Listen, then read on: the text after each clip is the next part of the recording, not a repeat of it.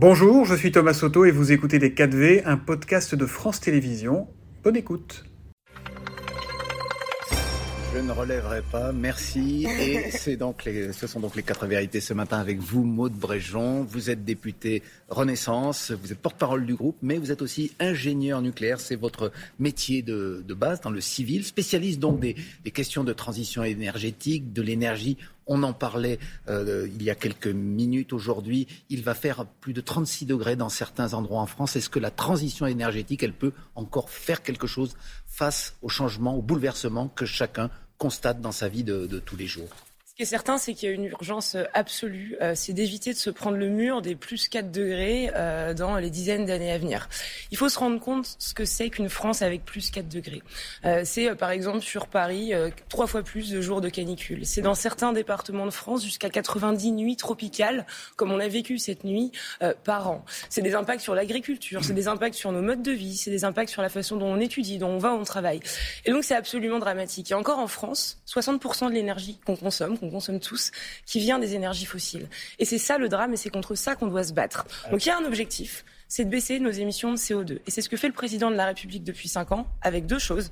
C'est d'une part le nucléaire, et c'est d'autre part les énergies renouvelables. vous me tendez une perche. Euh, vous dites la France lutte contre, contre ce réchauffement climatique en diminuant les énergies fossiles. Et pourtant, dans le même temps, on vient d'apprendre que les deux dernières centrales à charbon françaises vont être prolongées jusqu'à fin 2024 euh, parce que justement, il y a besoin notamment euh, d'éviter des coupures éventuelles cet hiver. Donc c'est totalement paradoxal par rapport à ce que vous venez de dire. Parce qu'on a pris du retard depuis euh, une vingtaine d'années. On a, on a d'abord pris énormément de retard dans le développement des énergies renouvelables. On a passé beaucoup trop de temps à se demander s'il fallait choisir entre le nucléaire et les éoliennes. En réalité, on a besoin des deux. Et donc, il faut accélérer sur le déploiement des éoliennes en le faisant de façon intelligente, sur l'hydraulique, sur le solaire. Et en parallèle, il faut relancer tout ce programme nucléaire qu'on avait lancé et réussi dans les années 90 avec le plan Mesmer. C'est ce qu'on a, c'est ce qu'on a voté. En tout cas, c'est une part importante de la solution. C'est pas toute la solution. C'est ce qu'on a voté il y a quelques mois à une très large majorité à l'Assemblée nationale euh, pour lancer la construction d'une douzaine de réacteurs supplémentaires. Ça va prendre du temps.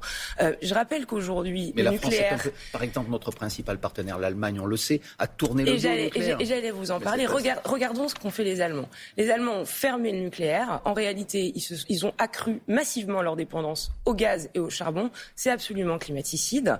Euh, il, y a en Allemagne une électricité qui est 5 à 10 fois plus carbonée qu'en France. Qu'est-ce que ça veut dire? Ça veut dire que notre modèle, il est le bon, et donc il faut continuer à développer ces modes d'énergie-là. Il faut continuer à développer car le les formations, il faut continuer à former les gens.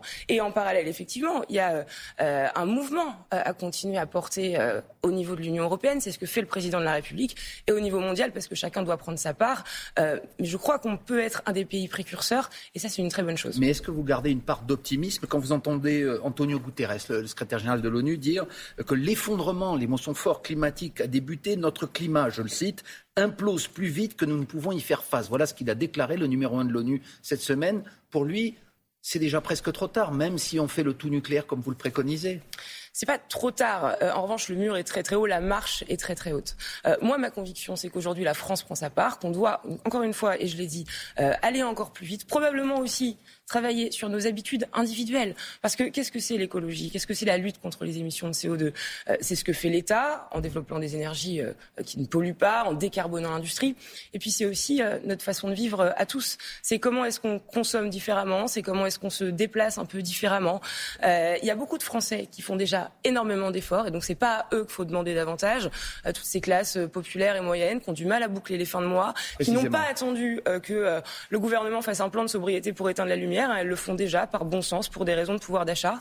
Euh, mais en revanche, euh, je pense des gens, des entreprises en France qui ont les moyens de faire davantage. Et il y a un vrai besoin de justice sociale sur cette question-là. Et donc, il faut leur demander davantage d'efforts. Ce n'est pas pour monsieur tout le monde. Donc, comment fait vous, madame? Comment fait-on pour concilier urgence climatique et pouvoir d'achat? Est-ce que l'urgence, euh, c'est de demander, par exemple, aux, grands pétroliers comme Total de continuer, comme l'a fait Bruno Le Maire, de plafonner leur prix en dessous de 2 euros le, le litre de carburant, par exemple Est-ce que ce n'est pas, là encore une fois, pardon, paradoxal avec le besoin de réduire, voire de stopper les, émissions à gaz à effet de serre?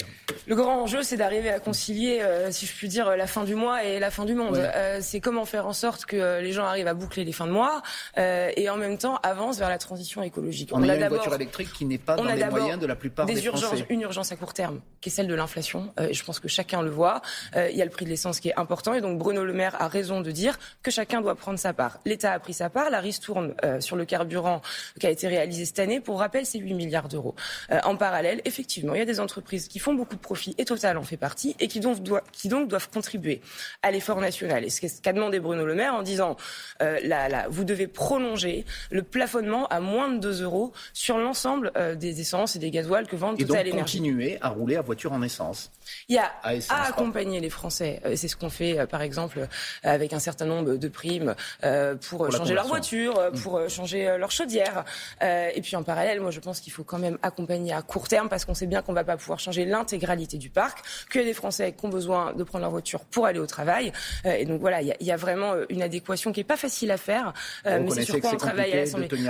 C'est évidemment compliqué de tenir les debout, mais moi, ce que, ma conviction, c'est qu'au fond, être plus écolo, c'est aussi consommer moins. et donc à long terme, cette transition-là, elle bénéficiera au pouvoir d'achat des Français, mais ça a un coût au départ. De façon plus globale, que vous inspire la, multiplication cette rentrée des, des initiatives d'Emmanuel Macron Il y a eu les rencontres de Saint-Denis, c'est comme ça qu'il les a appelés avec les partis politiques, la lettre qu'il leur a adressée, euh, le Conseil national de la, de la refondation, pardon, beaucoup d'initiatives les Français ne voient pas de résultats tangibles, en tout cas visibles.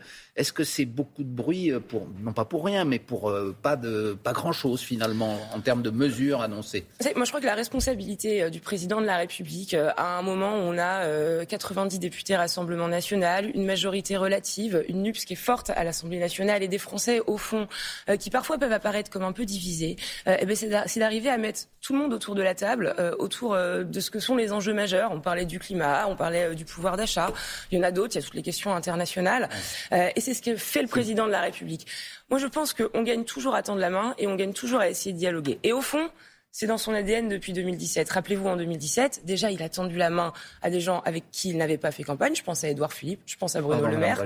On l'a refait en 2022 et on continue à le faire. Il tend la main, il veut dialoguer et en même temps, euh, vous l'avez constaté hier, en, j'imagine, en regardant euh, la cérémonie d'ouverture de la Coupe du Monde de rugby, euh, il rentre dans un, dans un stade et, il y a des sifflets lorsqu'il s'exprime. Oh, je, pense qu'il ne faut pas, il faut pas tout mettre. Vous constatez de l'impopularité du chef de l'État aujourd'hui Qu'il y ait une partie des Français aujourd'hui. Qui n'a pas digéré notamment la réforme des retraites. Qu'il y ait une partie des Français aujourd'hui euh, qui ne euh, soient pas satisfaits de l'action du gouvernement et du président de la République, je l'entends tout à fait. Euh, il y a deux choses. D'abord, discuter avec l'ensemble des forces politiques, c'est important pour régler les problèmes du pays. En tout cas, il faut essayer de le faire. Et ce qui s'est passé hier, voilà, j'entends aussi qu'on est dans un milieu, quel rugby, où ça chahute. Bah, à, la, Coupe de France de, football, il n'était même pas descendu J'en fais pas une affaire d'État. Je note aussi qu'il a été applaudi par une part du public à la fin de son discours. Mm. Et ma conviction, c'est que ce que retiennent les gens du match d'hier, c'est d'avant tout la victoire de l'équipe de France. Donc c'est un non-événement pour du président de la République. Le, le, président soit, soit sifflé par un stade c'est un non-événement. Qu'il y ait une partie des Français euh, qui soient mécontents de l'action du président de la République, je l'entends. Je note néanmoins qu'il a été réélu. Et moi, ce qui m'importe, c'est le travail qu'on mène à l'Assemblée nationale, encore une fois pour le quotidien des Français. Maud Bréjean, vous parliez des 90 députés du Rassemblement national. Marine Le Pen va effectuer sa rentrée politique ce week-end. Elle, va s'exprimer dans, un discours à un, moment. Vous constatez dans les sondages que le RN marque des points, que le, capital de, sympathie, d'adhésion aux idées euh, de l'ex-présidente du, du Rassemblement national et candidate à l'élection présidentielle croît de sondage en sondage.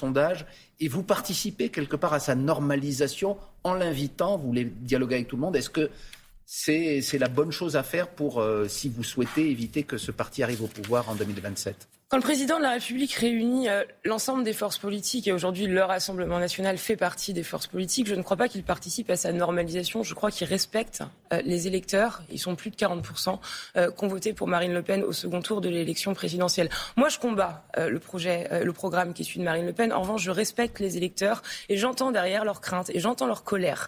et je pense que c'est important de le faire et de ne pas les stigmatiser. C'est pas comme ça qu'on arrivera à les faire revenir vers les partis traditionnels, parce que c'est ça l'enjeu.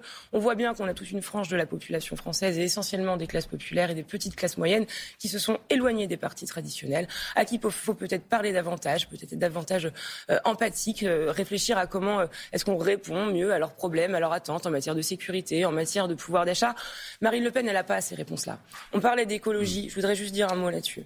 Le programme sur l'écologie en matière de Marine Le Pen, de, de Marine Le Pen, pardon, en matière d'écologie, ça consiste à ne rien faire. Et à la fin, c'est précisément les classes populaires et moyennes qui paieront, qui paieront, des mesures à, qui paieront en premier lieu et extrêmement cher l'inaction climatique du Rassemblement national sur leur portefeuille et sur leur quotidien. Vous l'avez dit ce matin. Merci beaucoup, Maud Brejean député Renaissance, porte-parole du groupe Renaissance à l'Assemblée nationale. Et c'est la suite de Télématin. Merci, beaucoup à tous les deux. Merci à Sophie Berger-Finot qui a traduit cette interview en langue des signes. Maud Bréjon qui ne voit pas une affaire d'État dans les sifflets reçus hier par une grande partie euh, du public, par Emmanuel Macron, par une grande partie du public du Stade de France à l'ouverture de la Coupe du Monde de rugby. Un milieu qui chahute, dit-elle. Elle retient plutôt euh, une partie public qui a applaudi la fin de son discours. Voilà pour la politique. C'était Les 4V, un podcast de France Télévisions. S'il vous a plu, n'hésitez surtout pas à vous abonner. Vous pouvez également retrouver tous les replays en vidéo sur France.tv.